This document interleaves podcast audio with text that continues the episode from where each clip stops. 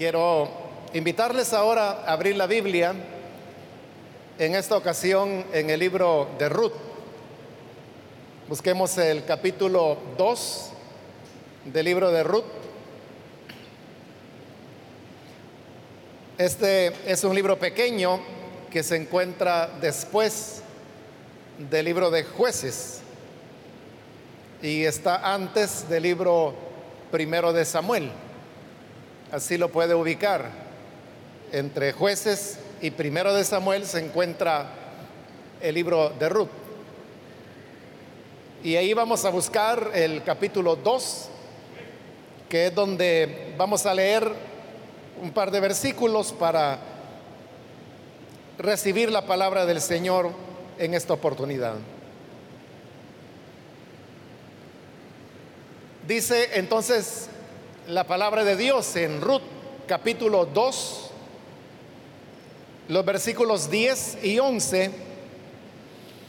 Ella entonces, bajando su rostro, se inclinó a tierra y le dijo, ¿por qué he hallado gracia en tus ojos para que me reconozcas, siendo yo extranjera?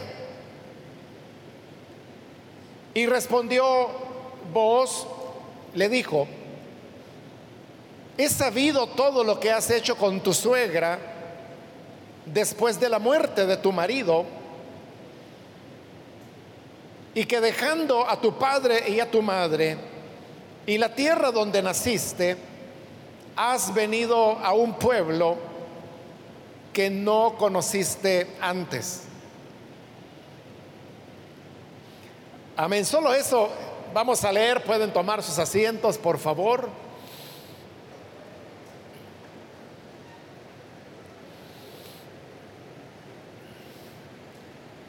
En esta ocasión hemos leído, como lo dije hace un momento, del libro de Ruth, el cual nos cuenta una historia acerca de una familia la historia está enfocada en, en la, mujer de, de esta familia, es decir, la madre de los muchachos, esposa del hombre de la casa, y esta mujer se llamaba Noemí. Ella vivía con su esposo y sus dos hijos en la ciudad de Belén, en Israel, pero sucedió que vino una hambruna sobre la región y ellos ya no tenían para comer. Pero escucharon que en Moab, que era una tierra extranjera, ahí se había alimento. Y esto es lo que mueve a la familia de Noemí a trasladarse hacia Moab para poder sobrevivir a la hambruna que había sobrevenido. Esta hambruna duró varios años y durante esos años ellos se establecieron en Moab. Los dos hijos de Noemí se casaron, cada una con una moabita.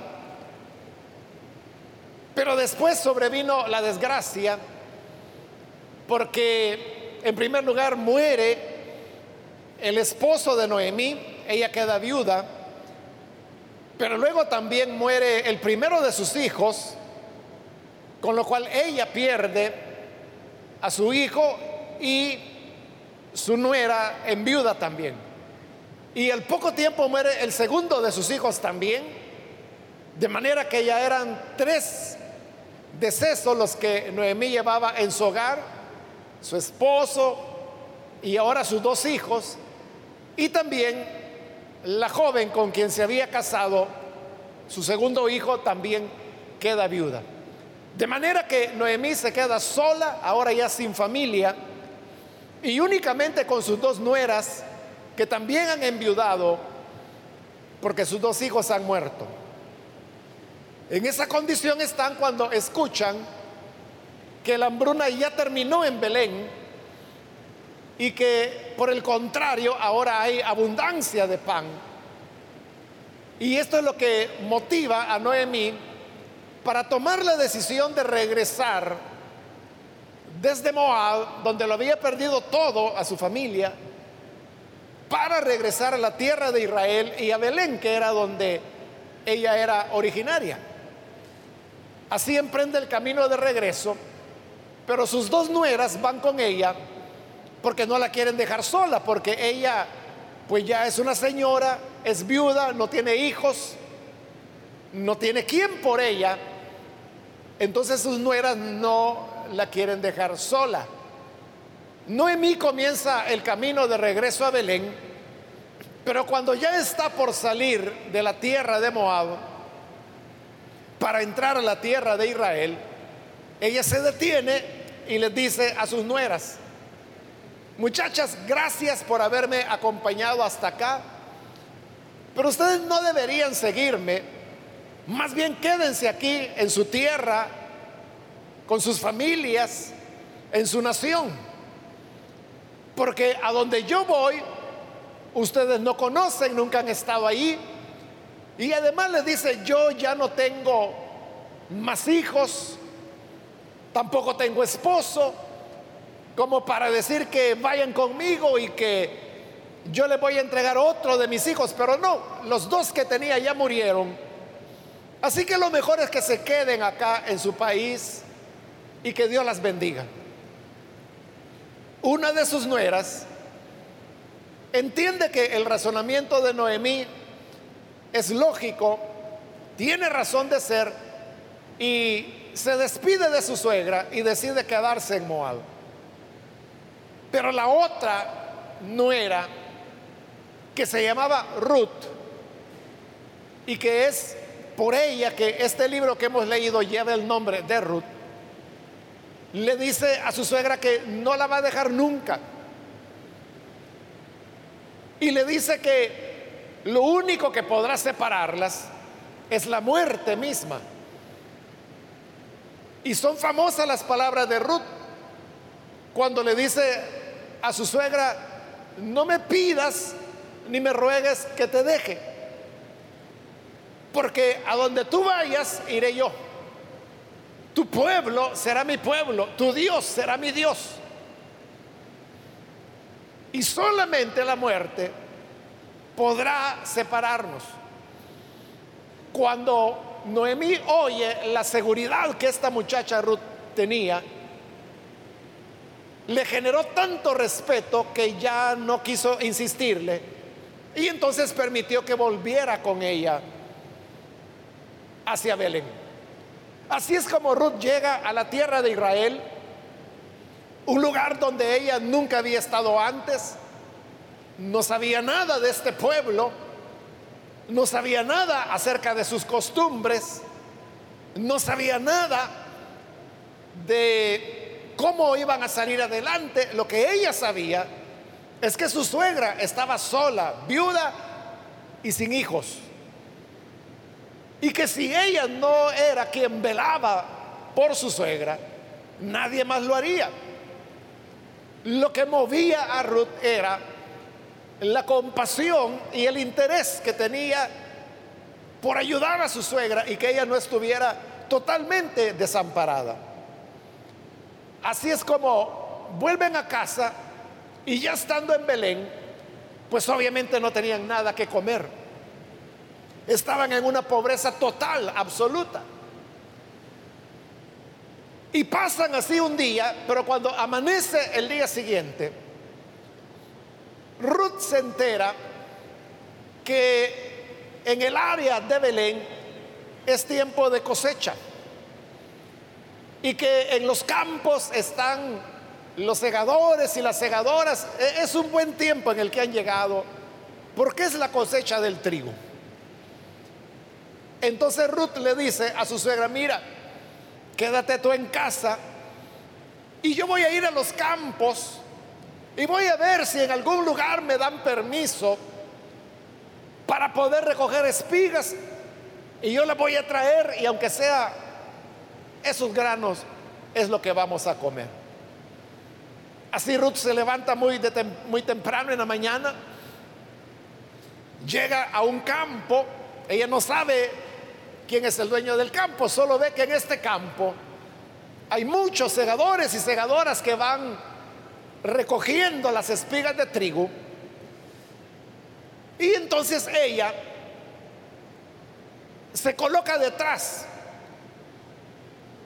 detrás de los segadores. Es decir, los segadores y las segadoras iban adelante recogiendo el trigo. Y ella venía detrás y lo que hacía era que recogía algunas de las espigas que se les habían caído a los segadores. Y ella comienza a recogerlas, pero luego se da cuenta de algo. Y es que los segadores no la regañan, no le recriminan, no le dicen nada.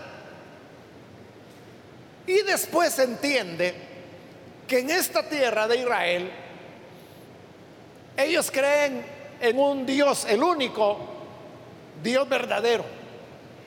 Y que este Dios les ha dado normas y leyes que los conocen como la ley de Moisés. Y dentro de todas estas leyes que Dios había entregado, había algunas leyes de carácter humanitario. Y una de esas leyes decía que cuando un hombre recogiera la cosecha en su campo, no tenía que recoger las espigas que se le cayeran. Y la ley de Moisés establecía que esas espigas que se caían tenían que ser dejadas en el, en el piso, en el suelo, para que los pobres de la tierra pudieran recogerlas y de esa manera tener algo de que alimentarse. Noemí, perdón, Ruth no sabía que existía esa ley, pero e, ella lo hizo por, por una inercia, por su necesidad, pero luego cuando se da cuenta, que nadie la regaña, nadie le recrimina, entonces entiende que lo que está ocurriendo es que esta ley está siendo obedecida y que por lo tanto ella tiene derecho, según la ley de este Dios de Israel, para continuar recogiendo todas las espigas que ella necesite. Cuando ya el día ha avanzado, llega al terreno el dueño. Y el dueño era un hombre que se llamaba Boaz. Y él llega a inspeccionar para ver cómo va la cosecha del trigo de sus campos. Y cuando él observa, ve a todos sus segadores y segadoras, pero le llama la atención que detrás de ellos va esta muchacha que él no conoce. Y como no la conoce, entonces le pregunta a sus hombres, oigan, ¿Y quién es esa muchacha que, que viene ahí detrás de los segadores recogiendo espigas? Le dijeron, ah, le dijeron, tú no la conoces porque ella no es de Israel. Ella es una moabita y es nuera de Noemí porque Noemí perdió a su esposo, perdió a sus dos hijos, ella está sola, está en pobreza, pero su nuera se vino con ella para ayudarla y desde que amaneció, ahí ha estado recogiendo espigas. Entonces Booz se acerca a sus segadores y les dice, oigan, por favor no vayan a molestar a esta muchacha. Dejen que recoja todas las espigas que ella quiera. Es más, hagan esto. Cuando ustedes estén cortando las espigas, a propósito, voten algunas para que ella las pueda recoger después. Y entonces se acerca a Ruth, esta muchacha moabita, y le dice, mira, no vayas a ir a otros campos a recoger espigas, sino que quédate aquí en estos campos, porque aquí no te van a molestar. Yo ya le dije a mis segadores, que no te molesten, que te permitan recoger todas las espigas que tú quieras. Es más, le dice, si te da sed, tú puedes ir y tomar del agua que los criados han traído para que beban los segadores. Pero aunque tú no eres una segadora, puedes ir y beber del agua sin ningún problema. Cuando Ruth escucha el favor que este hombre le está haciendo a quien ha visto por primera vez. Ella se siente tan agradecida, pero a la vez sorprendida, extrañada. Entonces se arrodilla sobre la tierra delante de vos y le pregunta y le dice, oiga, ¿qué es lo que usted ha visto en mí? Para que ahora me esté mostrando estos favores, esta gracia. ¿Qué tengo yo? Y vos le responde, lo que tienes, ¿sabes qué es? Que yo sé todo el bien que tú has hecho a Noemí. Que siendo ya una señora pobre, sin esposo, sin hijos, tú no la dejaste sola, sino que más bien dejaste a tu propia familia, dejaste tu nación. Y por ayudarla a ella, viniste acá a un pueblo que tú ni siquiera conocías. Esa es la respuesta que vos le da a la pregunta. Porque, repito, ella le había preguntado, ¿por qué te fijas en mí? ¿Por qué me haces estos favores? Y es como que si vos le respondiera, porque tú también has hecho un bien, porque tú has sido buena con tu suegra, no la has abandonado. Esta historia, hermanos, que obviamente no termina ahí, ¿verdad? Sino que continúa, pero esta parte que he mencionado resalta una verdad y es la verdad que toda aquella persona que haga alguna bondad, que haga misericordia con alguien, que muestre compasión hacia alguien, o como decimos, que, le haga un favor a alguien. Eso es algo que delante de Dios nunca será olvidado. Y no solamente no será olvidado, sino que el Señor dará la recompensa por esa acción de bondad que se hizo. Esto Jesús lo enseñó claramente a sus discípulos cuando dijo, aunque sea un vaso de agua, que den a un pequeño, en verdad les digo que no perderán su recompensa. Aún algo tan sencillo como un vaso de agua.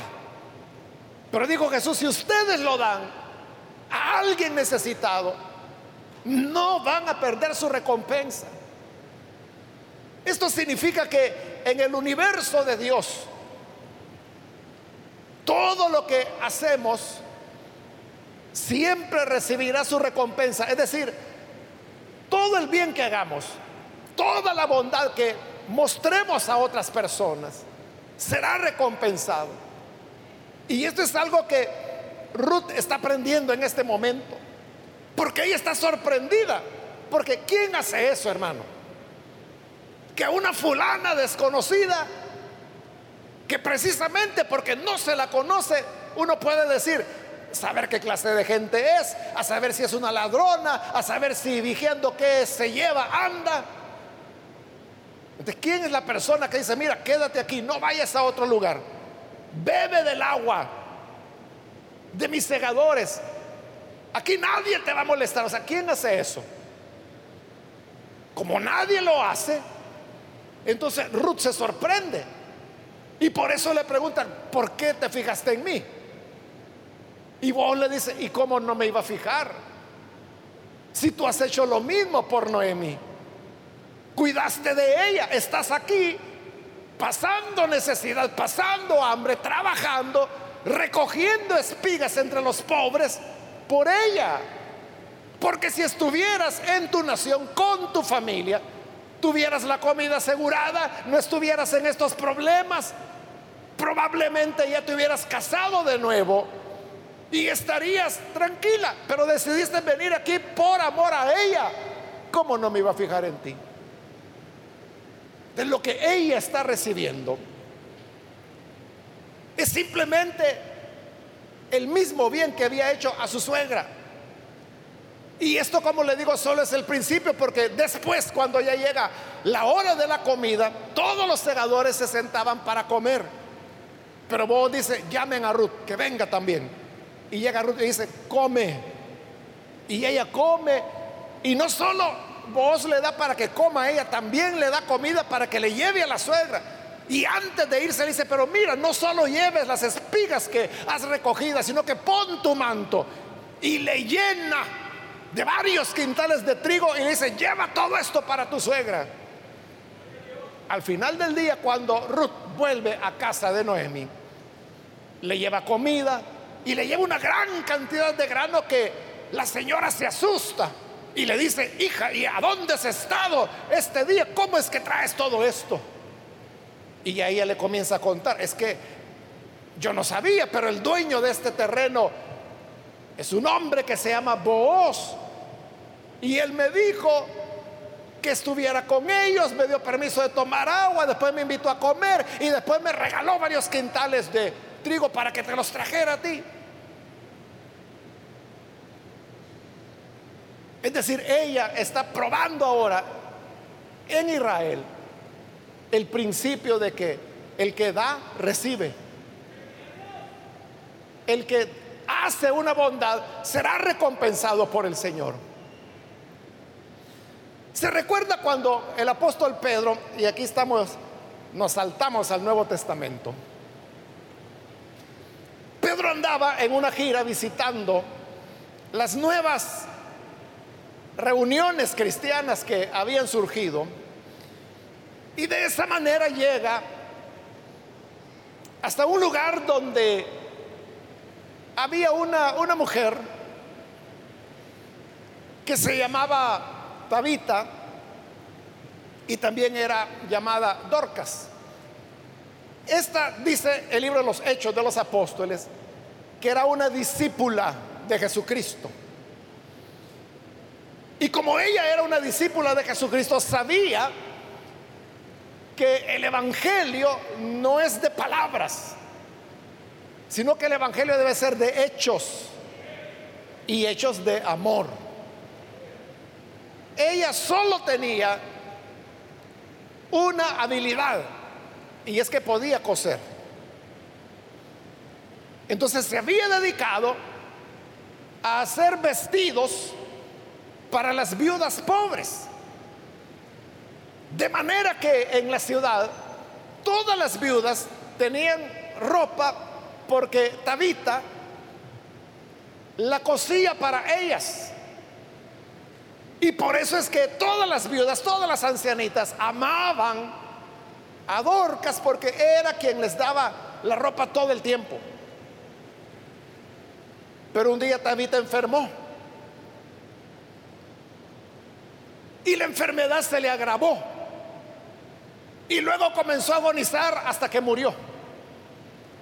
Cuando Tabita murió, los hermanos sabían que ahí cerca andaba Pedro. Entonces lo mandan a llamar y dicen, díganle a Pedro que venga. Ellos quizás no esperaban nada. Y si esperaban algo, ni ellos sabían que, no sabían qué iba a pasar. Pero mandan a traer a Pedro. Y Pedro viene. Y cuando Pedro llega a la casa donde Tabita estaba muerta, se había llenado de viudas. Y todas las viudas estaban llorando, lamentando, porque había muerto la mujer que les había hecho tanto bien, que les había elaborado ropa durante mucho tiempo. Y cuando Pedro llegó, ellas no podían parar de llorar, pero le mostraban los vestidos le mostraban esta ropa, Tabita me la hizo. Y este vestido que ando, Tabita me la hizo. Y esta otra capa, Tabita me la hizo. De toda la ropa que tenían las viudas, Tabita la había hecho. Cuando Pedro ve eso, comprende. Y comprende algo más.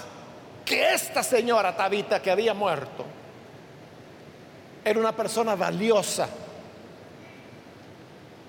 porque no se había dedicado a vivir su vida, a salir ella adelante con su esposo, con sus nietos, tranquila y agradecida con Dios porque su familia estaba bien. No, no, ella no era de esas. Ella era de las que se preocupaba por todas las viudas. No le bastaba que ella estuviera bien si había alguna viuda por allá que no tenía con qué cubrirse para protegerse del frío. Ella le hacía ropa. De cuando Pedro se da cuenta que Tabita es una mujer que ha hecho el bien. Ese es el punto.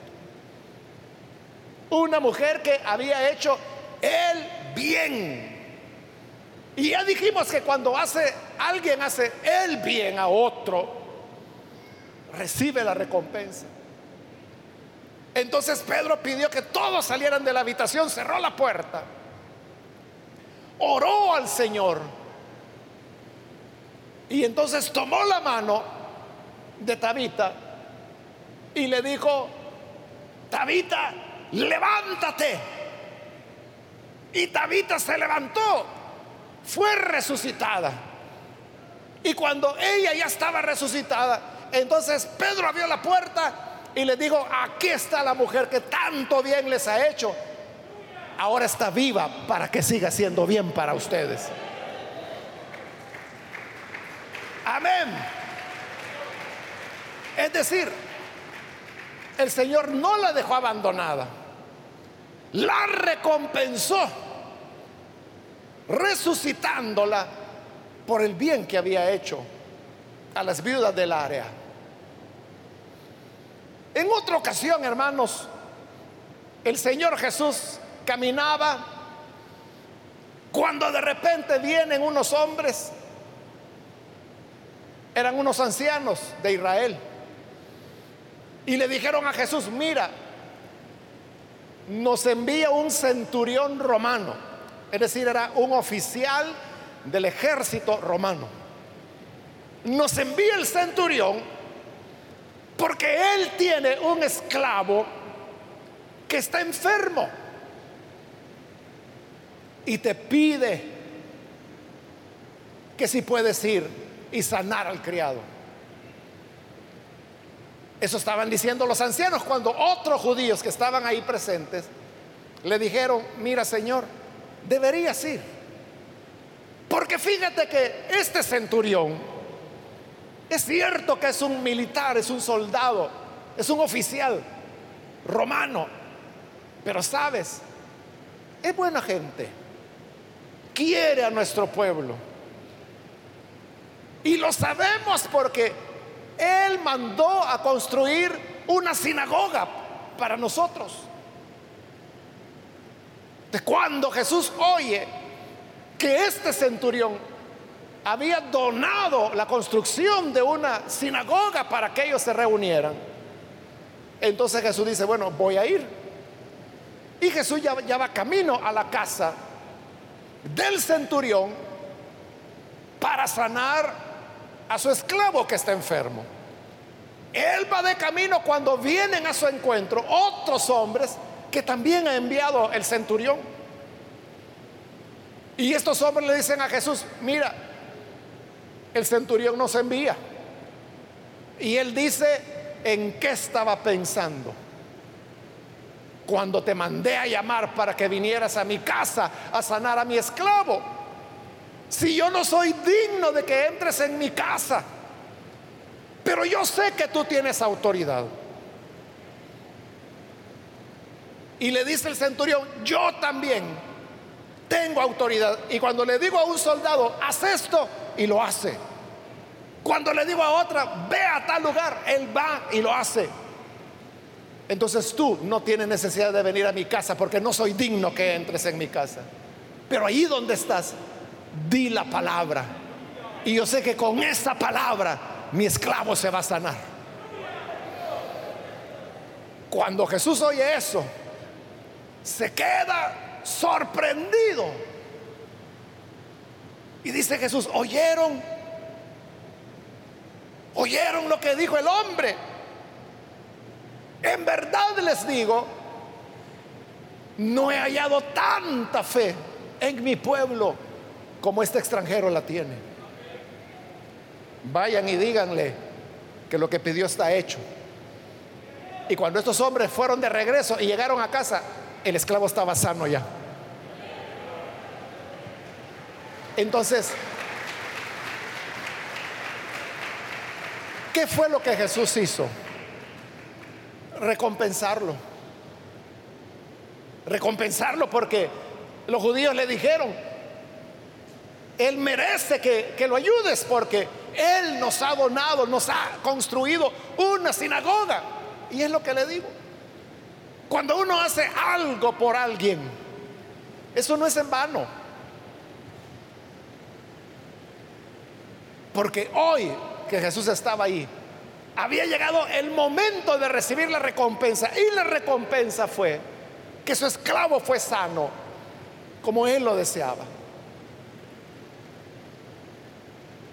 Estas enseñanzas, hermanos, de la Biblia y que también vemos repetida en este libro de Ruth, deben animarnos a nosotros, hermanos, a no cansarnos de hacer el bien. Siempre que podamos, haga lo que esté a su alcance por otras personas. Tal vez entregando quizás un pedazo de tortilla con queso que a usted no le sobra. Pero dice, bueno, este pobre hombre tiene necesidad, pero para este pobre hombre puede ser que será la única comida en todo el día. Pero eso que usted hace, como dijo Jesús, no perderá la recompensa. ¿Cuándo vendrá esa recompensa? No lo sabemos. En los casos que yo le he mencionado, la recompensa llegó muy pronto. Pero en el libro de Eclesiastés dice la escritura, echa tu pan sobre las aguas y a su tiempo, a su tiempo, llegará el momento, lo recibirás. Hay un tiempo que Dios ha establecido. El bien que usted hace a una persona, quizás hasta se le olvidó a usted.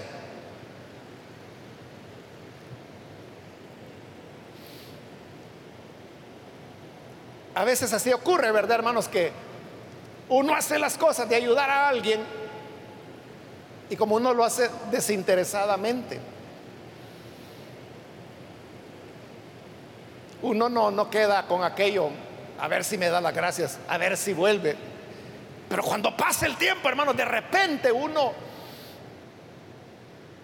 se entera de que, o se recuerda de que tal o cual persona algo hizo usted. Pero aunque usted se le olvide,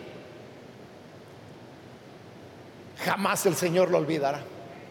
Y si usted arrojó su pan sobre las aguas, es decir, sacrificó su pan para darlo al necesitado. Y cuando digo pan, no necesariamente es que sea alimento, a veces puede ser tiempo que usted dio a la persona, atención que le puso para escucharle, a alguien que nadie lo quiere oír. O puede ser que le hizo un favor a alguien, fue que le hizo un mandado a alguna persona, fue que le compró una medicina a alguien, fue que le dio dinero a alguien que necesitaba, no sé, pero lo que sea, a su tiempo, la recompensa del Señor vendrá. Como llegó para el centurión, para Tabita, para Ruth. Ruth se quedó sorprendida. ¿Por qué usted hace esto conmigo? Porque tú hiciste lo mismo con tu suegra. Simplemente estás cosechando el bien que hiciste, ahora lo recibes. El Señor nos sorprenderá, hermanos. Porque un día amaneceremos, quizás nosotros vamos a ser los necesitados. Y cuando estemos en esa necesidad, aparecerán aquellas personas que, como le digo, que hasta quizás se nos olvidó que algo hicimos algún tiempo. Y vendrán y dirán, mire, usted me ayudó hace 20 años a tal cosa, así que mire, aquí le traigo este regalito. Y en el momento de mayor necesidad, ahí está el pan que hace años usted, hace 20 años arrojó a las aguas, ahora lo está recogiendo, ahora lo está recibiendo. Por eso nunca nos cansemos de hacer el bien. siempre que tengamos necesidad,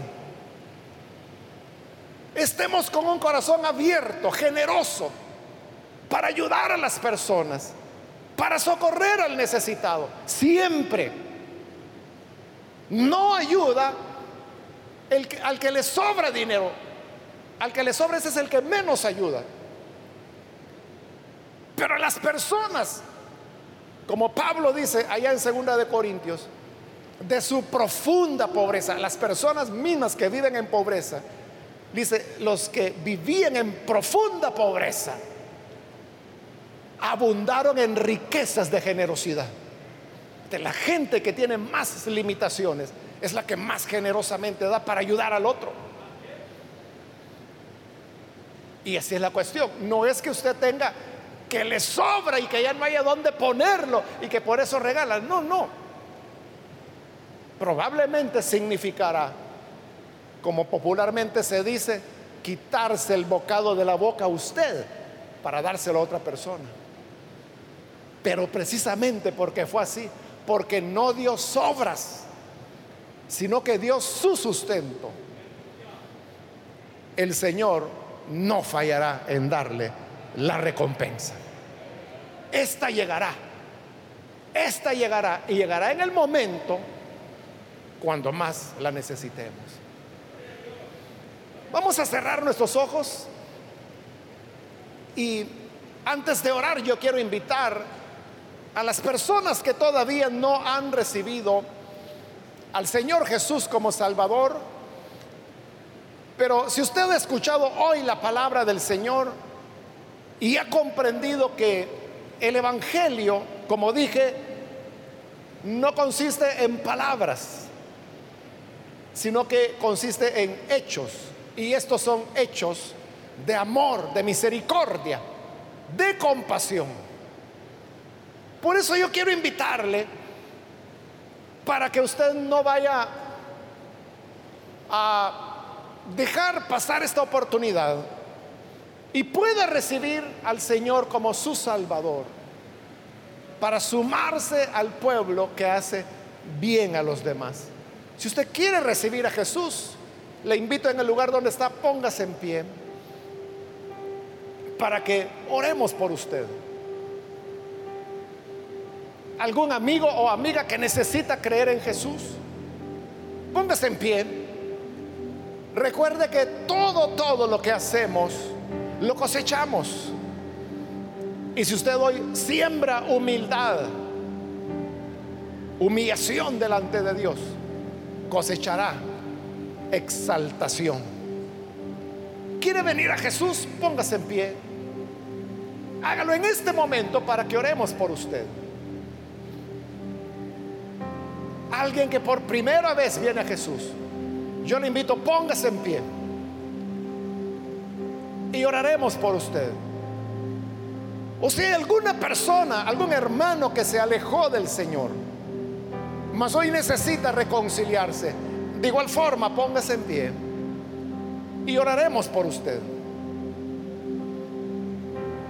Hay alguien que quiere reconciliarse, póngase en pie. Hágalo ahora mismo porque voy a terminar la invitación. Pero si necesita hacerlo, póngase en pie hoy.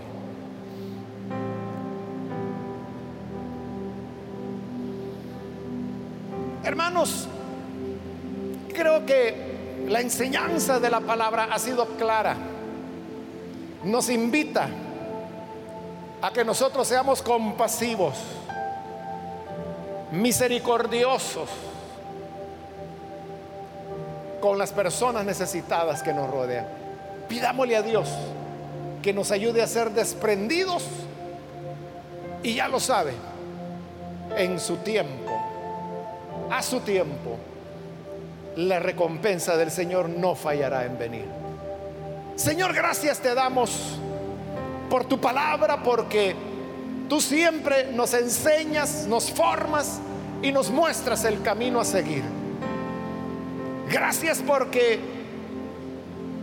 a través de tu evangelio nos damos cuenta que tu deseo es que hagamos el bien, que practiquemos el hacer misericordia. Y gracias Señor, porque tú siempre nos recompensas. Tú siempre das medida apretada, rebosante en recompensa para aquellos que hicieron el bien. Bendice así a cada uno de tus hijos y tus hijas. Ayúdanos a reconocer que es tu mano la que trae la bendición. Y así podamos continuar haciendo el bien cada día de nuestra vida. En el nombre de Jesús nuestro Señor lo pedimos. Amén.